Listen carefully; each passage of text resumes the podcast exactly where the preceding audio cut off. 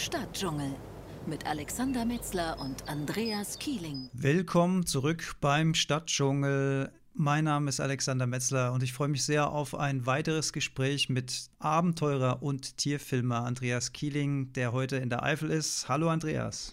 Ja, grüß dich Alex. Ich habe gerade mal geschaut. Wir haben am 13. Juli den letzten Podcast aufgenommen. Da ging es äh, um den Blick hinter die Kulissen der Tierfilme. Da waren wir gelöst und gut drauf, wollten einen zweiten Teil dazu machen. Und dann kam alles anders, denn ein Tag später, in der Nacht vom 14. auf den 15. Juli, kam die große Flut und du bist ja lokalisiert in der Eifel, ganz, ganz in der Nähe von diesen schrecklichen Katastrophengebieten. Ja, Schuld, also dieser Ort, der ja äh, nun dafür Schlagzeilen gesorgt hat und wo vielen Menschen äh, unfassbares Leid äh, passiert ist. Äh, das ist praktisch unser Nachbardorf, also es liegt noch ein anderes Höhendorf dazwischen. Jetzt muss man natürlich sagen, also hier Hümmel, äh, wer die Hocheifel so ein bisschen kennt, wir sind halt oben auf dem Berg und äh, Schuld liegt halt unten im Tal und dann noch, wo der Fluss eine Rechts- und Linkskurve macht und sich diese Wassermassen ja einfach gestaut haben und äh, diesen Ort äh, komplett unter Wasser gesetzt haben. Aber Schuld ist nicht der einzige gewesen. Das, das Entscheidende war, dass das Wasser äh, in, in solchen Mengen kam und mit solcher Intensität ähm, aus den Nachbartälern und den kleinen Bächen in die größeren Bäche und dann eben in die Ahr. Und das hat eben zu dieser Wahnsinnskatastrophe geführt. Wir hatten vorher noch überlegt, ob wir überhaupt noch mal darüber sprechen wollen, weil ja schon wahnsinnig viel Berichterstattung stattgefunden hat. Äh, man hat das Gefühl, man hat alles schon mal gesehen und gehört darüber. Auf der anderen Seite haben wir aber auch gesagt, naja, gerade deswegen, weil man denkt, man hat so viel gesehen und gehört, ist es vielleicht auch interessant, das jetzt mal wieder in den Fokus zu bringen, weil mir ging es zum Beispiel so auf die Vorbereitung auf dieses Gespräch. Ich bin in Rheinland-Pfalz, ich bin weit weg äh, gefühlt davon, wobei so weit ist es ja eigentlich auch nicht, aber man hat ähm, medial kriegt man nicht mehr so viel mit von dem Thema und wenn man sich dann mal wieder damit beschäftigt und äh, sich mal wieder in Bewusstsein ruft, was da passiert ist und dass es auch noch gar nicht lange her ist, dann finde ich es echt wichtig, dass wir nochmal darüber sprechen. Du hast natürlich nochmal einen ganz anderen Einblick von vor Ort. Wie sieht es denn nun aus? Wir haben jetzt äh, Mitte November, August, September, Oktober, November, also vier Monate her das Ganze. Wie sieht es denn jetzt vor Ort aus? Ähm, jetzt kommt der Winter, jetzt kommt die Kälte. Wie schaut es aus?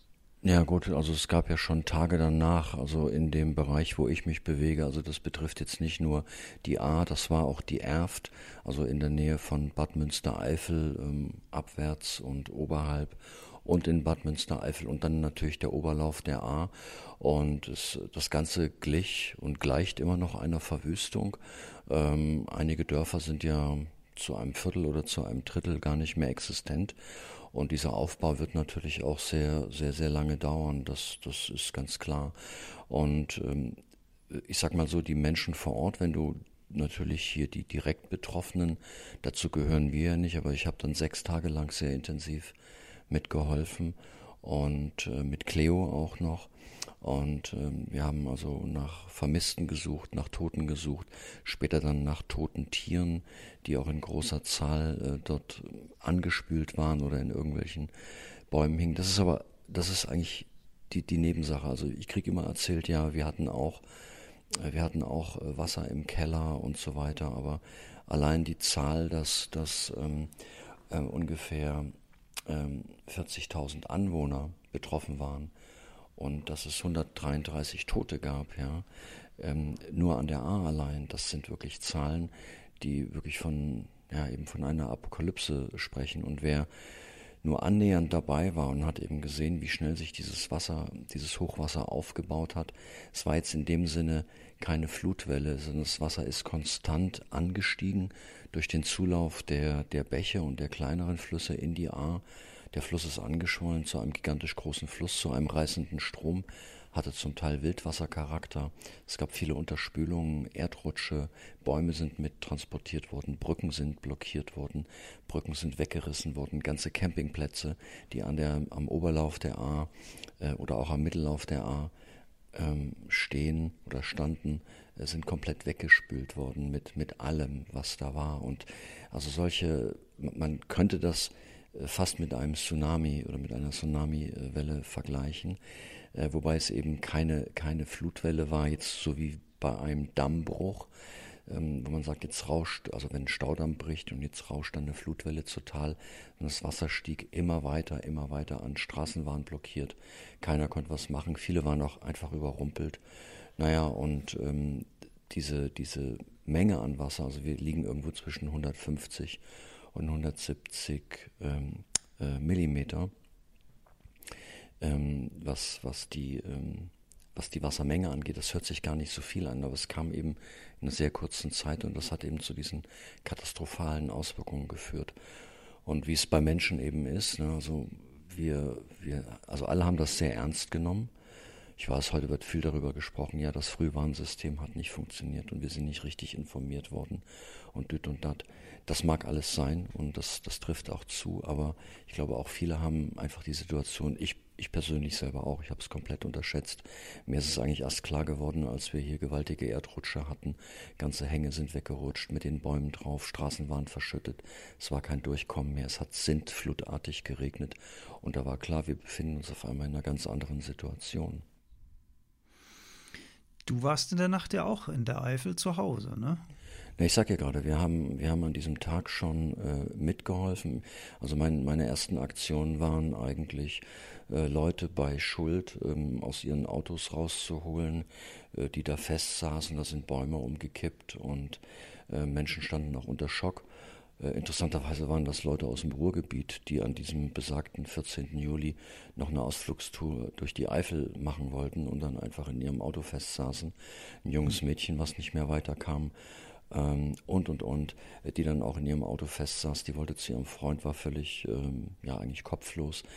Es sind jetzt nur einzelne Beispiele dafür. Und dann hat sich das Ganze ja noch gesteigert in der Nacht, dass der Wasserstand immer weiter anstieg, dass es sehr viele Unterspülungen gab und dass eben ganze Häuser einfach komplett weggerissen wurden mit ihren in, mit ihren ja, Bewohnern und äh, die eben abgeschnitten waren. Da gab es ganz dramatische Szenen, die, äh, die ich jetzt auch alle nicht nochmal schildern will, weil die hat man zuhauf ähm, im, im Fernsehen gesehen. Ich fand es auch mega dekadent, als dann, glaube ich, gleich am nächsten oder am übernächsten Tag RTL mit dem Hubschrauber drüber schwebte hier über das Gebiet und, und dann so einen Sensationsbericht machten aus der Luft. Da hätte ich kotzen können. Ich habe das durch Zufall eben ähm, in den News gesehen, irgendwo auf dem, auf dem Smartphone und dachte nur, wie kann man nur, ja, wie kann man nur so geschmacklos sein und, und so so wenig äh, Feingefühl besitzen. Aber das ist halt unsere Welt. Wir sind sensationslustig. Auch dieser, dieser ähm, Fluttourismus, der setzte äh, sehr schnell ein, kamen also Leute von überall her. Äh, einige wollten helfen, einige wollten nur gucken von bis, einige wollten sich Sachen mitnehmen. Also es war, es war unfassbar, was sich da in den darauffolgenden Tagen abgespielt hat. Ja, ich glaube, bis zu dem Zeitpunkt konnte man sich das ja auch gar nicht vorstellen in Deutschland, ähm, in so einem Gebiet, dass sowas überhaupt passieren konnte. Also es war, glaube ich, echt ein Novum. Und jeder war so ein bisschen von Kopf geschlagen irgendwie, oder? Naja gut, also, also große Fluten hatten wir ja schon immer in Deutschland. Ne? Wenn man nur an die große Flut äh, in Sachsen denkt, äh, wo das Wasser vom Erzgebirge ähm, Richtung ähm, ja also sächsisches äh, Tiefland oder Flachland ablief. Dresden stand unter Wasser, Meißen und so weiter. Und äh, das, das hatte ja auch äh, unfassbare Ausmaße. Bloß da war es eben so, dass äh, na, im Erzgebirge war es auch sehr dramatisch, äh, weil die Flüsse wahnsinnig schnell anschwollen. Aber da hatte das Wasser eben die Möglichkeit, sich zu verteilen. Und diese Möglichkeit hat es hier eben nicht. Und das ist eben typisch im Gebirge, das kennt jeder. Ich kenne das aus Alaska, wo ich viele schwere, ähm, ja auch Unwetter miterlebt habe, wo innerhalb kürzester Zeit äh, Flüsse enorm ansteigen und wehe, du hast an der falschen Stelle dein Zelt aufgebaut und kriegst das nachts nicht mit, dann bist du in deinem Schlafsack mit deinem Zelt und mit der ganzen Ausrüstung einfach in den Fluss gewaschen. Oder in Namibia, da gibt es sogenannte Trockenflüsse, die führen ja manchmal jahrelang überhaupt kein Wasser. Man erkennt sie aber als, als Flusstäler, weil sie komplett ausgespült sind und wenn es dann alle paar Jahre mal zum Beispiel eben in der Namib-Wüste zu großen Regenfällen kommt, ja, dann, dann sammelt sich das Wasser eben auch in den Bergen und schießt dann wirklich als braune Flutwelle äh, zu Tal und, und reißt alles mit sich, auch, auch Tiere und äh, auch Großtiere. Und äh, sowas ähnliches haben wir eben hier erlebt, bloß mit dem Unterschied, dass man sich eben in diesen Gebieten der Erde, also bleiben wir mal bei Alaska oder dasselbe habe ich am, am Irrawaddy beziehungsweise am Brahmaputra erlebt. Der Brahmaputra ist ein Riesenfluss, der dann in den Ganges mündet. Äh, im, ich, hab, ich selber habe es erlebt im Norden von Indien, also in der, in der Provinz oder in dem Bundesstaat Assam. Äh, da ist der Fluss 18 Kilometer breit oder fast 20 Kilometer und, und führte Unmengen von, von Schmelzwasser und Regenwasser aus dem Himalaya. Und die Menschen sind dann natürlich darauf eingestellt, ja. Und das ist, als ich das das erste Mal sah, also um das nur mal als Vergleich ganz kurz zu erzählen, da war es einfach so, dass dann eben in diesem Nationalpark Kasiranga heißt der, äh, kann man sich mal auf der Karte anschauen, im Norden ist schon dann eben der Himalaya, dass dann auch eine gewaltige Flutwelle kommt und der Wasserstand aber langsam und konstant ansteigt. Die Bewohner verlassen dann ihre Gebiete, auch ihre Felder, ihre Behausungen äh, die Häuser, also die auch alle ganz leicht gebaut sind und in den unteren oder in der unteren Etage auch kein Mobiliar und so weiter haben, das wird aufgegeben. Und selbst die Tiere, also die Großtiere, die Elefanten, die Panzernashörner, äh, die Barasinga-Hirsche, ziehen dann über eine Straße aus dem Nationalpark raus in die Berghänge. Und das, das hat wirklich wie was, also wenn die, wenn, wie Moses und, und, und bei der, bei der, bei der Sintflut, ja. Und äh, so ähnlich war es hier. Und jetzt muss man natürlich auch sagen, äh, dieses Ahrtal, ich mache da niemanden einen Vorwurf, ist halt äh, dicht bebaut. Ähm, also das sind die Dörfer und das sind natürlich auch die, die ja, in erster Linie sind es Höfe. Ne? Früher waren es ein paar Mühlen, die da standen und jetzt sind es eben Höfe. Und ähm, das ist recht fruchtbares Land im Tal. Deshalb hat man dann natürlich auch Grünlandflächen angelegt. Das sind überwiegend Milchviehbetriebe und, und, und. Und so eine, so eine Flutwelle kann natürlich insgesamt dann noch ungebremster auch äh, zu Tal rauschen, ja. Wegen Flussbegradigung und der Besiedlung direkt an den Ufern oder was ist der Grund? Ja, eine Flussbegradigung haben wir ja gar nicht. Also wenn man sich die Eifel hier in unserer Region anschaut und, und die ganzen vielen kleinen Bäche, hier gibt's über 400 kleine Bäche und davon ist keiner begradigt. Also alle sind irgendwo am Meandern, haben ihre äh, natürlichen Läufe. Ganz im Gegenteil, man versucht sogar, also wir selber haben hier direkt in Sichtweite äh, den Armutsbach das ist ein, ein fantastischer Bach, der wiederum in die Ahr fließt und äh, der ist komplett naturbelassen. Und natürlich liegen dann noch in den Wiesen und Weiden äh, Drainagen, Drainagerohre und das Wasser fließt schneller ab. Aber wenn natürlich solche Wassermassen kommen, also was geholfen hätte, wären natürlich Auwälder, also sogenannte Überflutungswälder, die es ja früher in allen Tälern gab. Überflutungswälder, um das vielleicht mal kurz zu erklären, ich habe mir die äh, noch vor einiger Zeit äh, habe ich mir die mit Lea noch oben im Oberrheintal angeguckt, in der Nähe von Freiburg. Das sind halt riesige Wälder, ähm, die in dem Falle am, am Rhein stehen, ja, und äh, das sind natürlich Erlen, Weiden, Birken, Pappeln, aber auch Eichen, also ist auch Hartholz dabei, es sind auch ein paar Nadelhölzer dabei und äh, wenn da eine Flutwelle kommt, dann steht dieser Wald komplett unter Wasser. Und wenn wirklich eine richtige Flutwelle kommen sollte, bremsen die natürlich sehr das Wasser ab, weil das Wasser verwirbelt. Und wer das schon mal erlebt hat oder sich sowas schon mal angeguckt hat, also wenn Wasser irgendwo ähm, immer wieder auf Hindernisse trifft, also fließt es ja deutlich langsamer ab. Man kann fast im, im Schritttempo oder im leichten Lauftempo neben so einem Fluss hergehen äh, wenn so eine Welle kommt, ist es natürlich begradigt, geht es deutlich schneller. Aber das war hier nicht der Punkt. Der Punkt war einfach, dass es zu viel Wasser war in zu kurzer Zeit und die Menschen, die ums Leben gekommen sind und, und die Häuser, die zerstört wurden, die lagen natürlich auch in sehr, sehr kritischen äh, Zonen, die man wahrscheinlich in Zukunft nicht mehr bebauen wird. Mhm. Und gibt es vielleicht dann auch für die Zukunft Überlegungen, solche Überschwemmungswälder, Überflutungswälder anzupflanzen als Gegenmaßnahme? Ja, ich bin da gerade so ein bisschen entsetzt und enttäuscht, dass man eigentlich also aufgeräumt werden muss. Das ist ganz klar. Hier lag so unendlich viel Müll rum, also zerstörte Wohnwagen, Gastanks, Öltanks, äh, Autos, die äh, zum Teil 20 Kilometer weit äh, vom Wasser weggeschlemmt worden äh, sind. Also ich rede jetzt mal von Zivilisationsdingen, ja, und, und mhm. natürlich auch Baumaterial von Häusern, Ladewagen äh, von, von landwirtschaftlichen Maschinen, äh, ganze kleine Trecker und, und, und. Es ist also alles in Bewegung gewesen und ist die A runtergewaschen worden. Jeder kennt ja diese, diese Bilder und, und, und der Fluss war eben reißend. Er hat alles mit sich genommen. Es war wie eine, wie ein, ein gefräßiges Tier, was alles mit sich reißt. Ähm, und ähm, ja, und, und natürlich lieb, lag zum Schluss auch sehr viel äh, natürliches Holz rum, also entwurzelte Bäume, sehr viel Geröll und Fels lag auf den Wiesen. Und statt das liegen zu lassen und zu sagen, jetzt haben wir eigentlich eine natürliche Barriere, ja, und, und ich übertreibe jetzt mal ein bisschen und wir siedeln hier noch ein paar Biber an, die ein paar Dämme bauen und so weiter, hat man das alles wieder weggeräumt und hat wieder so ein bisschen die heile Heidi-Welt draus gemacht. Also ich rede jetzt nicht von den Dörfern.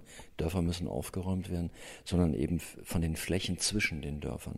Klar, kein Landwirt gibt gerne seine, seine Grünlandfläche her und, und sagt wahrscheinlich, ihr spinnt wo, wenn in 20 Jahren das nächste Hochwasser kommt oder in fünf, ich will die Wiese bewirtschaften, ich muss sie bewirtschaften, ich brauche das Futter für meine Tiere.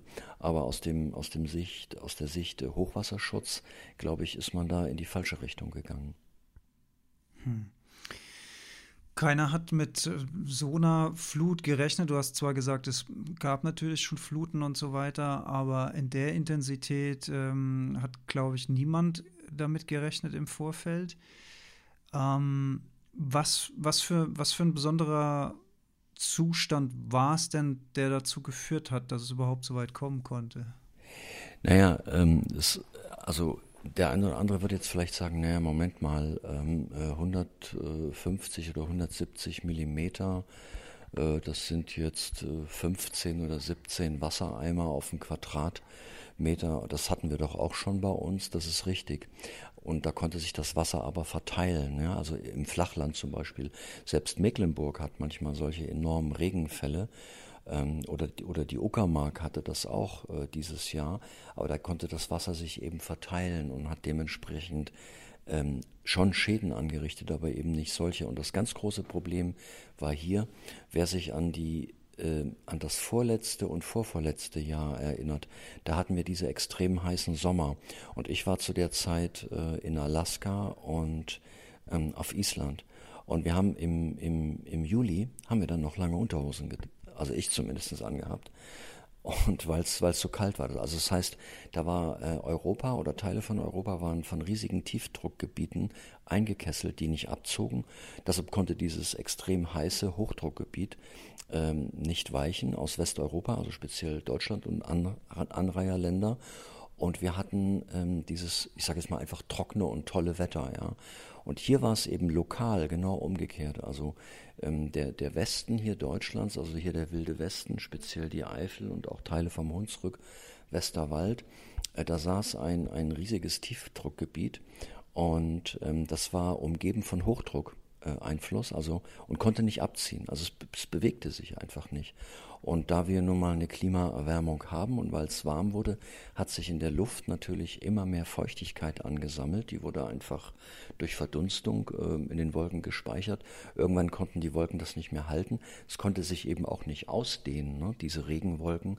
Und dann sind die eben brachial in kürzester Zeit abgeregnet. Und sowas kann theoretisch und, und na, nicht nur theoretisch, auch praktisch könnte das nächstes Jahr schon wieder passieren. Muss nicht sein, kann auch sein, dass es erst wieder in 20 Jahren ist. Aber die Wahrscheinlichkeit durch die Klimaerwärmung, dass wir zu diesen sintflutartigen Regenfällen kommen, ganz konzentriert, ganz lokal an einer Stelle, die Wahrscheinlichkeit ist immer größer.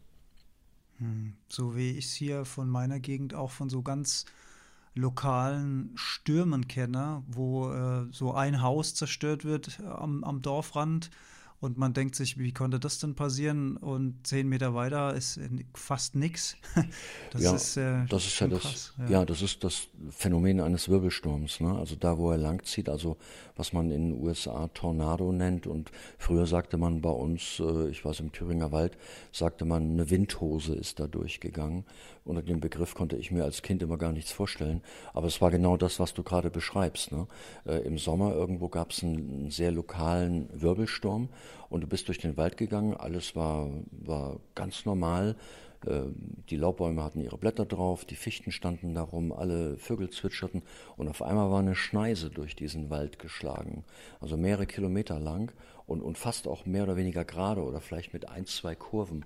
Und auf dieser Schneise ist eben so ein Wirbelsturm lang gegangen und hat, also sprich ein Tornado, Tornados gehen immer über Land und ähm, Zyklon geht halt über, äh, übers Wasser und, und, und zerstören eben alles. Und wenn da gerade dein Haus steht, ich glaube, so, so sturmsicher kann man fast gar nicht bauen, dann wird zumindest das Dach abgedeckt und du hast schwere Schäden an diesem Haus. Und das, das hat es aber auch schon vor 20, 30 Jahren gegeben. Das sind so Wetterphänomene, äh, die allerdings auch darauf beruhen, dass extrem warme und eben kalte Luft aufeinandertreffen und dass es da zu Megaturbulenzen kommt. Ich erinnere mich bei uns hier, ähm, als die Flutkatastrophe dann in den Medien ähm, unsere Wohnzimmer hier erreichten, war erstmal so eine kleine Schockstarre und danach hat aber eine große Welle der Hilfsbereitschaft eingesetzt. Ähm, es wird äh, wahnsinnig viel Material gespendet, Kleidung, Besteck, ähm, Möbelstücke, Spielsachen für Kinder. Ähm, ich habe selbst hier in, in meinem Ort, ähm, in der, der Turnhalle, haben wir die Sachen vorsortiert, in Kisten gepackt, beschriftet, in LKW geladen. Ähm, wie ist es denn jetzt, vier Monate später? Hat man, hat man immer noch das Gefühl, es fehlt an Material oder ist eigentlich alles da und es werden eigentlich nur helfende Hände und auch Geld wahrscheinlich gebraucht? Ja, ich glaube, äh, von allem ist eigentlich genug da, aber so ein Gebirge setzt einem natürlich auch Grenzen. Wir haben hier keine sehr breiten und, und, und äh, extrem gut ausgebauten Straßen. Das gibt die Peripherie der Landschaft gar nicht her. Also einige Straßen sind eben nur einseitig äh, befahrbar, weil der Rest weggebrochen ist. Und wenn das ja wieder gemacht wird, dann wird es ja auch in Deutschland immer ordentlich, also manchmal vielleicht fast zu ordentlich gemacht. Es dauert dann eben dementsprechend lange und es ist ganz viel schweres Räumgerät da und vor allem, äh, was du vergessen hast zu sagen, dass eben auch die Hilfsbereitschaft direkt der Menschen ähm, eine unglaubliche war. Also es kamen selbst äh, Helfer aus, aus Norddeutschland, also von der Küste. Und es kamen Leute bis aus Bayern und aus den, aus den östlichen Bundesländern. Ganz, ganz viele haben mitgeholfen. Leider ist dann einigen die Hilfe verwehrt worden oder untersagt worden, weil, weil das hatte irgendwie versicherungstechnische Gründe. Die ersten Tage war alles ein bisschen noch... Äh, ja, Outlaw, sag ich mal, Mit also so Gesetz, ja. gesetzlos. Ich selber äh, war, war mit Cleo unten in Bad Münstereifel. Wir haben dann nach toten und vermissten Menschen gesucht, äh, die dann auch in der Erft äh, darum gespült wurden. Und es war wirklich extremst dramatisch, weil du wusstest immer nicht, muss ich das so vorstellen, das Wasser ist ex ganz extrem eingefärbt von Sedimenten, also man sieht gar nichts. Und für einen Moment kommt irgendwo ein menschlicher Body hoch, ein Arm, ein Bein oder irgendwas und zack, dann ist es schon wieder weg. Und ähm, da muss man, ich war dann von zwei Feuerwehrleuten gesichert im Neoprenanzug. Ich habe so eine Bergungstaucherausbildung äh, gemacht, als, noch als Seemann. Und, ähm, und dann, dann musstest du eben springen oder nicht springen und hattest dann eventuell, also ich habe selber einen älteren Mann rausgezogen. Es war kein schönes Erlebnis. Und, äh, und ich habe, das war eigentlich für mich das noch viel schlimmere Erlebnis. Da kam ein Arm hoch äh, mit einer Jacke dran, beziehungsweise ein Hemd. Und bin ich reingesprungen und habe das gepackt. Und es war schon wieder in den Fluten verschwunden. Und ähm, es war eine Schaufensterpuppe, die aus Bad Münstereifel kam. Das ist ja so ein Outlet gewesen, also mit ganz vielen Geschäften. Und es war ein ganz komisches Gefühl, diesen Körper im Arm zu haben. Und du brauchst ungefähr eine halbe Sekunde, um zu realisieren, das ist jetzt äh, eine Schaufensterpuppe und natürlich haben wir die rausgeholt. Ähm, äh, es war ganz, ganz seltsam. Und ähm, mich hat es auch ehrlich gesagt ein bisschen traumatisiert und später dann die Suche nach den, nach den Tieren, also nach toten Tieren, das ging dann so an Tag drei und vier los, dass ich dann eben mit Cleo unterwegs war. Wiederum an der A, im Oberlauf der A sind sehr viele Nutztiere auch doch ertrunken, also junge Rinder, also sogenannte Fersen oder Starken, sagt man dazu, ein paar Schafe, erstaunlich wenig Wildtiere, also Rehe, Wildschweine, Rotwild, so gut wie gar nichts. Es war eher weniger. Bei, in, in einem Gehege bei Bad Münstereifel sind, so aus einem Wildgehege sind Tiere ausgebrochen und weggespült worden. Aber ansonsten sind ähm, sehr, sehr wenige Wildtiere ums Leben gekommen. Wie ist das eigentlich mit den Tieren und der Natur, die jetzt im, im Umfeld agiert und sowas mitbekommt? Wie gehen die mit so einer Situation um? Wie, wie reagieren die Tiere? Das ist eine sehr interessante Frage und ähm, erstaunlich ähm, instinktiv, äh, präzise und es gab erstaunlich wenig Verluste. Also ich nenne jetzt mal ein Beispiel, das ist äh, jetzt nicht mehr so repräsentativ in unserer Kulturlandschaft, aber zum Beispiel die rote Waldameise, die ja ein ganz wichtiges Tier in unserem Ökosystem Wald ist und die überwiegend in Nadelwäldern äh, siedelt, woraus sie ja dann letztendlich aus der Nadelstreu und aus kleinen Zweigen ihre gigantischen Ameisenburgen oder Haufen baut, äh, die kämen gar nicht erst auf die Idee, in Hochwassergebiet äh, ihre ihre Baue, also ihre Burgen zu errichten. Die haben irgendwie einen natürlichen Instinkt, dass die sechs bis acht Meter über so einer Hochwasserlinie äh, ihre, ihre Burgen bauen und äh, dann davon gar nicht erst betroffen sind. Also bei staatenbildenden Insekten ist das sehr, sehr stark ausgeprägt. Und ähm, man könnte jetzt sagen, wir können davon was lernen. Da habe ich gerade überlegt, ne, ob man sich naja, da nicht dann orientieren könnte. Ja, natürlich kann man das, aber Lebensraum wird in Deutschland immer knapper, also für uns Menschen, für die Tiere übrigens auch. Das ist ja unser großes Problem. Wir sind 83 Millionen Menschen. Äh, die Gebirge sind eigentlich die letzten Bollwerke, wo der Mensch nicht so siedelt, äh, wie er gern siedeln würde, weil da sind ihm einfach Grenzen gesetzt.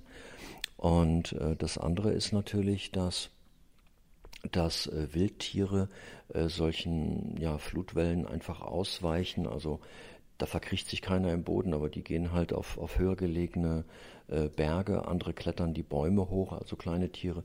Natürlich ertrinken viele Kleinnager und so weiter, sowas schon. Aber ähm, die Wildtiere kommen eigentlich relativ ungeschoren davon. Und ähm, ich selber habe so einen Wald, den habe ich vor ein paar Jahren gekauft. Das ist mehr oder weniger ein reiner Fichtenwald. Da stehen noch ein paar Douglasien dazwischen. Und ähm, da sind sehr viele Ameisenhaufen drin diesem Wald. Also überwiegend ist es, also es ist eigentlich nur rote Waldameise. Und da war ich echt erstaunt. Es gab in diesem Wald, also es sind so zwei Hektar, also 20.000 äh, Quadratmeter. Und auf dieser Fläche gab es nicht mal so diese angedeuteten Sturzbäche, äh, die sich dann für kurze Zeit bilden. Ne? Also wenn, wenn die Regenflut runterkommt und dann bilden sich ja oft dann wie so kleine Bäche, die ja, ein paar Stunden später dann schon wieder gar nicht existieren. Das konnte man in diesem Wald nicht sehen. Also der Nadelwald, das fand ich ganz interessant, der hat äh, wirklich diese Mengen an Wasser so ziemlich aufgesogen. Äh, ansonsten ist ja Nadelwald ökologisch gesehen eher nicht so der Hit. Und, und die Mischwälder, wo also auch viel Laub lag und die eine, eine dicke Humusschicht haben, die haben viel mehr, da haben sich mehr diese, diese Bäche gebildet, diese temporären ähm, reißenden Bäche. Also diese Waldböden konnten nicht so viel aufnehmen, also speziell so diese Buchenwälder. Die waren relativ, äh, die, die brauchen einfach mehr Zeit, um diese Feuchtigkeit aufzunehmen. Und gerade durch die Blätter, die eben platt am Boden liegen, das ist ja eigentlich wie ein Dach erstmal, ne? also wie ein Schicht. gedecktes mhm. Dach. Mhm. Genau, so eine Schicht, da schoss das Wasser drüber. Ne? So, das sind natürlich alles so Dinge, wo man daraus lernen könnte und könnte sagen, ja, wir brauchen da einen, tollen Mischwald und, und dies und das und mal schauen, was sich dann noch tut. Aber ich befürchte einfach, dass eben unsere menschlichen Interessen und da wird ja auch Druck von der Bevölkerung ausgeübt, dass sie sagen, ja, wir, wir siedeln, Großvater hat da schon gesiedelt, Vater, und ich soll jetzt hier weg, das geht nicht. Ne? Ich bin hier auch mit der Region und mit der Landschaft tief verwurzelt und mit der Kultur und den Menschen und meinen Verwandten und, und, und. Und das, Klar, das sagt, wer, wer, das sagt wer, sich immer leicht, als Außenstehender ja. zu sagen, ja, mhm. ja, da müssen wir aber alle draus lernen und das jetzt alles ganz anders machen. Ne? Und ja, wir sind eben was auch, dagegen sagen, ja, ja, ja, genau. ja gut, mhm. es wird von behördlicher Sicht wird es so kommen. Also es gibt, es ist gerade unten in, in dem nächsten Ort unterhalb von, von Schuld, der heißt, der heißt Insul, äh, da ist, ähm, da ist äh, ein, ein, na, wie nennt man das, so ein Neubaugebiet, Eigenheimgebiet entschlossen, erschlossen worden Grundstücke sind schon alle verkauft und da ist natürlich wirklich die Frage, was macht man da? Ne? Bebaut man das jetzt wirklich? Äh, baut man da hochwasserfeste Häuser drauf oder, oder äh, wie hoch werden Versicherungspolicen sein und, und, und. Das sind ja alles reale Fragen, die in unserer Welt, also wir leben ja nun irgendwo so im Full-Size-Airbag und sind mit allem abgesichert. Wir sind eben nicht Alaska, Namibia oder Bangladesch. Ne? Und wie kann man damit umgehen? Und, und ja, genau, wie, wie geht man damit um? Und ähm, fest steht, dass, ähm, also dass die Bundesregierung ähm, ähm, zugesichert hat, ähm, große, große Mengen an Geld zur Verfügung zu stellen. So circa 15 Milliarden soll, sollen vom Land Rheinland-Pfalz kommen. Also ich bleibe jetzt mal einfach in Rheinland-Pfalz. Wir sind ja auch, wir wohnen direkt an der Landesgrenze. Wir sind noch Rheinland-Pfalz, aber Landesgrenze ist direkt hier der Wald hinter unserem kleinen Bergdorf. Da fängt NRW an und da muss man gucken. Und jetzt von einigen Kollegen und, und Betroffenen habe ich eben auch schon gehört, dass es sehr bürokratisch wird, also wie es halt in Deutschland ist, ne, dass man ganz viele Zettelchen und Formulare ausfüllen muss und und und und. Aber also Hilfe, um nochmal auf deine Frage zurückzukommen, ist eigentlich genug da und es wird auch, ähm, äh, ja im Prinzip wird Tag und Nacht gearbeitet. Und aufgebaut, ja. Ich habe vorhin, ich habe noch deine Schilderung mit der Schaufensterpuppe und sowas im Kopf. Psychologische Hilfe ist ja mit Sicherheit ähm, ist ja mit Sicherheit auch äh, wichtig und wahrscheinlich auch vor Ort verfügbar, weil wenn ich mir jetzt gerade vorstelle, äh, dir ist das Haus weggespült worden, du hast äh, vielleicht ähm, Freunde, Familienmitglieder verloren und dann werden dir da noch bürokratische Hürden ähm, äh, werden dir da noch in den Weg gelegt. Das klingt alles nicht so richtig, richtig doller, klingt das irgendwie nicht. Ja, ja, aber so funktioniert halt nun mal unser System. Ne? Also einerseits ja, ich sag's nochmal, leben wir in diesem, in diesem abgesicherten Bereich ja, und, und in diesem Komfortbereich, in dieser Komfortzone, die wir ja manchmal verlassen, wenn wir dann so einen, ja, einen Urlaub, einen Abenteuerurlaub machen oder sich Filme von mir angucken oder so.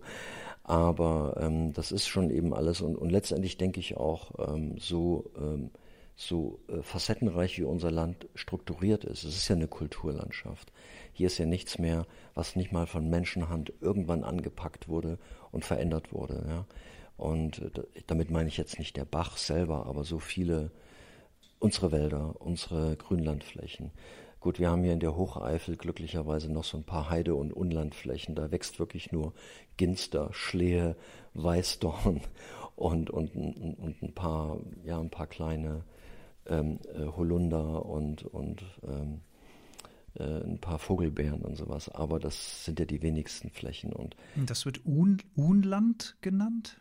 Naja, eben, das ist, ja genau, es ist eigentlich Unland. Äh, also genau, das ist tatsächlich, die, die kartografische Bezeichnung ist Heide und Unland, äh, weil es eben nicht, nicht genutztes, kultiviertes Land ist. Es hm. ist ein typisch deutscher Begriff. Mhm. Das ist so wie, ähm, was hat dieses eine andere Unwort für mich, äh, Flächen, ähm, Flächenaustausch. Oder nee, es hieß ja noch ein bisschen anders. Also man macht irgendwo was kaputt und dafür kauft man woanders eine Fläche auf und, und renaturiert die, um, um so äh, diese Ausgleichsmaßnahmen durchzuführen. Aber so ist nun mal unser Land. Aber wenn ich da abschließend noch mal was zu sagen kann, das ist eben, wir, wir tun uns ja auch sehr schwer, Naturkatastrophen zu akzeptieren. Ich glaube, Deutschland ist das Land, mit den, wo privat auch die meisten Versicherungen abgeschlossen sind und werden, also in jeder Hinsicht, ja. Das ist uns eben auch ein Bedürfnis, das ist uns ja auch, das wird uns ja auch alle paar Tage ähm, immer wieder irgendwo bewusst, ne, indem wir sagen, ja, ähm, was, was ist jetzt eigentlich mit meiner Hausratversicherung und äh, wieso habe ich keine Elementarversicherung, die wieder bei solchen Schäden gegriffen hätte und, und, und. Ganz schwierig alles. Und äh, wir müssen uns eben darauf einstellen, dass eben unruhige klimatische Zeiten auch extreme ähm, ja, Wetterbedingungen hervorbringen können. Ja. Wenn man es jetzt mal mit der Eiszeit vergleicht, also die irgendwie vor 10.000 Jahren aufgehört hat, da war es kalt und trocken und äh, es war relativ ruhig ne, vom Klima. Nicht, das heißt nicht, dass es gut war, also jetzt für uns, aber da gab es keine großen Turbulenzen. Alles war so ein bisschen eingefroren, im Sommer taute es auf. Die Sommer waren trocken, waren sonnig, äh, Niederschlagsmengen waren auch deutlich geringer, deutlich geringer als heute. Und je mehr wir natürlich unsere Erdatmosphäre befeuern und beheizen und äh, da Unruhe stiften, je, je turbulenter wird das auf der Erde wieder. Solche Zeiten gab es schon mal, ne? als, als die Erde eigentlich am Entstehen war, ist lange, lange her. Oder auch in den tropischen Phasen. Äh, wir hatten ja sehr lange tropische Phasen, wo, wo unsere fossilen Brennstoffe entstanden sind über, ja, kann man sagen, über viele zehn oder fast 100 Millionen Jahre. Und äh, das verbrauchen wir jetzt relativ schnell. So, das heißt, äh, wir, wir sind da gerade sehr viel am, um, am Umgestalten, nennen wir es mal so am Zerstören um, umzugestalten. Und die Quittung kriegen wir sehr freundlich, sehr freundliches Wort umgestalten in dem Zusammenhang. Ja gut, ja. ich, hm. ich sage es jetzt einfach mal so. Ne? Ja. Und wir, wir, müssen auch nicht schreien, wenn irgendwelche Inseln irgendwann nicht mehr bewohnbar sind. Gut, das war vor 120 Millionen Jahren auch schon so, ja. Da war der Meeresspiegel, oder sagen wir vor 150 Millionen Jahren, war, war der Meeresspiegel wahrscheinlich 60 Meter höher als heute. So, gut, da gab es immer tektonische äh, Verschiebung und, und Auffaltung und, und Absenkung äh, von, von Boden, den wird es auch weiterhin geben. Aber ähm, die Erde ist eben nun mal in Bewegung, die ist nicht im Stillstand. Und äh, momentan sind wir eben in einer sehr unruhigen Phase der Erde und wir, wir befeuern das eben zusätzlich noch, heizen das an. Ja, und die Quittung davon, dafür kriegen wir. Das ist kein Trost und das soll jetzt auch kein Vorwurf sein an die Menschen, die da unten wohnen in den Tälern. Ganz im Gegenteil. Ne? Das sind eben eigentlich die, die sozusagen die Arschkarte gezogen mhm. haben und die oben auf dem Berg sitzen und sagen, ach ja, ich hatte auch 40 Zentimeter Wasser im Keller, das war ganz furchtbar, ist alles nass, riecht immer noch ein bisschen muffig. Du meine Güte, im Verhältnis zu dem, was da unten passiert ist, mir ist ein Schlepper abgesoffen, also ein Traktor, ähm, der, der stand eben bis äh, über den Motor im, im, im Wasser. Ähm, aber da rede ich nicht drüber. Ich erzähle es jetzt, glaube ich, zum ersten Mal. Weil da ging es um ganz andere Sachen. Da ging es um menschliche Schicksale. Ja. Aber, bei, aber bei dir in der Scheune? Nein, äh, der, der war unten im Ahrtal. Ach, ich wollte gerade sagen, das wäre ja, krass nein. gewesen. Oh, ja. Nein, okay. nein. Hier, ja, Hier, ist, hier hat es nur sintflutartig geregnet und äh, ich war an dem Tag draußen, war sehr aktiv ähm, hatte, hatte das aber auch, muss ich auch nochmal ganz ehrlich sagen, unterschätzt. Mhm. Ich dachte nur Donnerwetter und erst als die ersten Hänge sich in Bewegung setzten und abrutschten und äh, Waldwege, die nicht äh, optimal befestigt waren, weggespült wurden, da war mir klar, dass das eben gerade zu einer ganz anderen Hausnummer wird. Abschließend vielleicht, wenn du dir jetzt was wünschen könntest für die Zukunft, für die Region, was, was würdest du dir wünschen oder was würdest du aus deiner Sicht empfehlen? Ja gut, wenn ich das jetzt sage, dann werde ich wieder geteert und gefedert und nackt durchs Dorf gejagt. Ah, das aber, will ich jetzt natürlich ähm, auch nicht. Ja. ja, aber, aber sagen wir mal, das ist eben die Natur ein bisschen mehr Natur sein lassen und auch eben diesen Aufräumungswahn, also ich rede nochmal nicht von den Dörfern, sondern eben von den Flussauen und von den Tälern und von den Bächen, dass man das deutlich wilder lässt und auch dieses Treibholz und Driftholz liegen lässt um eben für die Zukunft äh, solche Fluten eventuell dadurch auch ein bisschen, bisschen mildern zu können, ja. Und eben auch nicht jeden Flecken bebauen, wo man sagt, oh, das ist aber eine schöne Wiese und ich gucke hier direkt auf den Fluss und guck mal, Hildegard, das ist doch hübsch hier, ne? Klar ist das hübsch da, bis zu dem Punkt oder zu, zu, zu dem Tag, wo eben wieder äh, das Wasser enorm ansteigt und wo es dann zu einer Katastrophe führt. Und wenn man, wenn man sich alte Karten anschaut, zum Beispiel aus, aus der Eifel, aber im Thüringer Wald oder im Erzgebirge wird es ähnlich sein, da haben die Menschen in diesen Überflutungszonen, die kannte man ja auch, ähm, da haben die nicht gesiedelt. Also da stand mal eine Mühle, ne? eine, eine, eine Mühle, die Getreide gemahlen hat. Und da gab es vielleicht auch mal eine Scheune und, äh, und irgendwie einen kleinen Stall oder die Ärmsten der Armen haben da unten äh, temporär gewohnt. Aber da hat man nicht diese Täler komplett zugebaut, wie man es heute macht. Und ja, aber das ist eben in so einem Land, ich sag's nochmal, 83 Millionen und Lebensraum und Wohnraum wird knapp für uns Menschen, für uns Tiere, auch kaum noch bezahlbar. Also werden mhm. solche Regionen eben auch erschlossen. Lieber Andreas, vielen lieben Dank für deine Zeit. Schwieriges Thema diesmal im Stadtdschungel, aber ich finde es trotzdem gut, dass wir nochmal drüber gesprochen haben und auch den Fokus da nochmal draufgelegt haben, weil ich habe immer so das Gefühl, ähm, wenn die Medien nicht mehr berichten, dann kriegt man das außerhalb vom Gebiet äh, nicht mehr wirklich mit. Man verliert es aus dem Fokus, habe ich selbst festgestellt, als ich mich auf das Gespräch hier vorbereitet habe und mir mal wieder bewusst war, wie krass es war und wie krass es immer noch ist. Deswegen finde ich es gut, dass wir ähm, auch da deine Berichte nochmal aus, der, aus allererster Hand nochmal hören durften. Vielen lieben Dank. Da nicht für, gerne. Bis zum nächsten Mal. Tschö, Andreas. Tschö, Alex.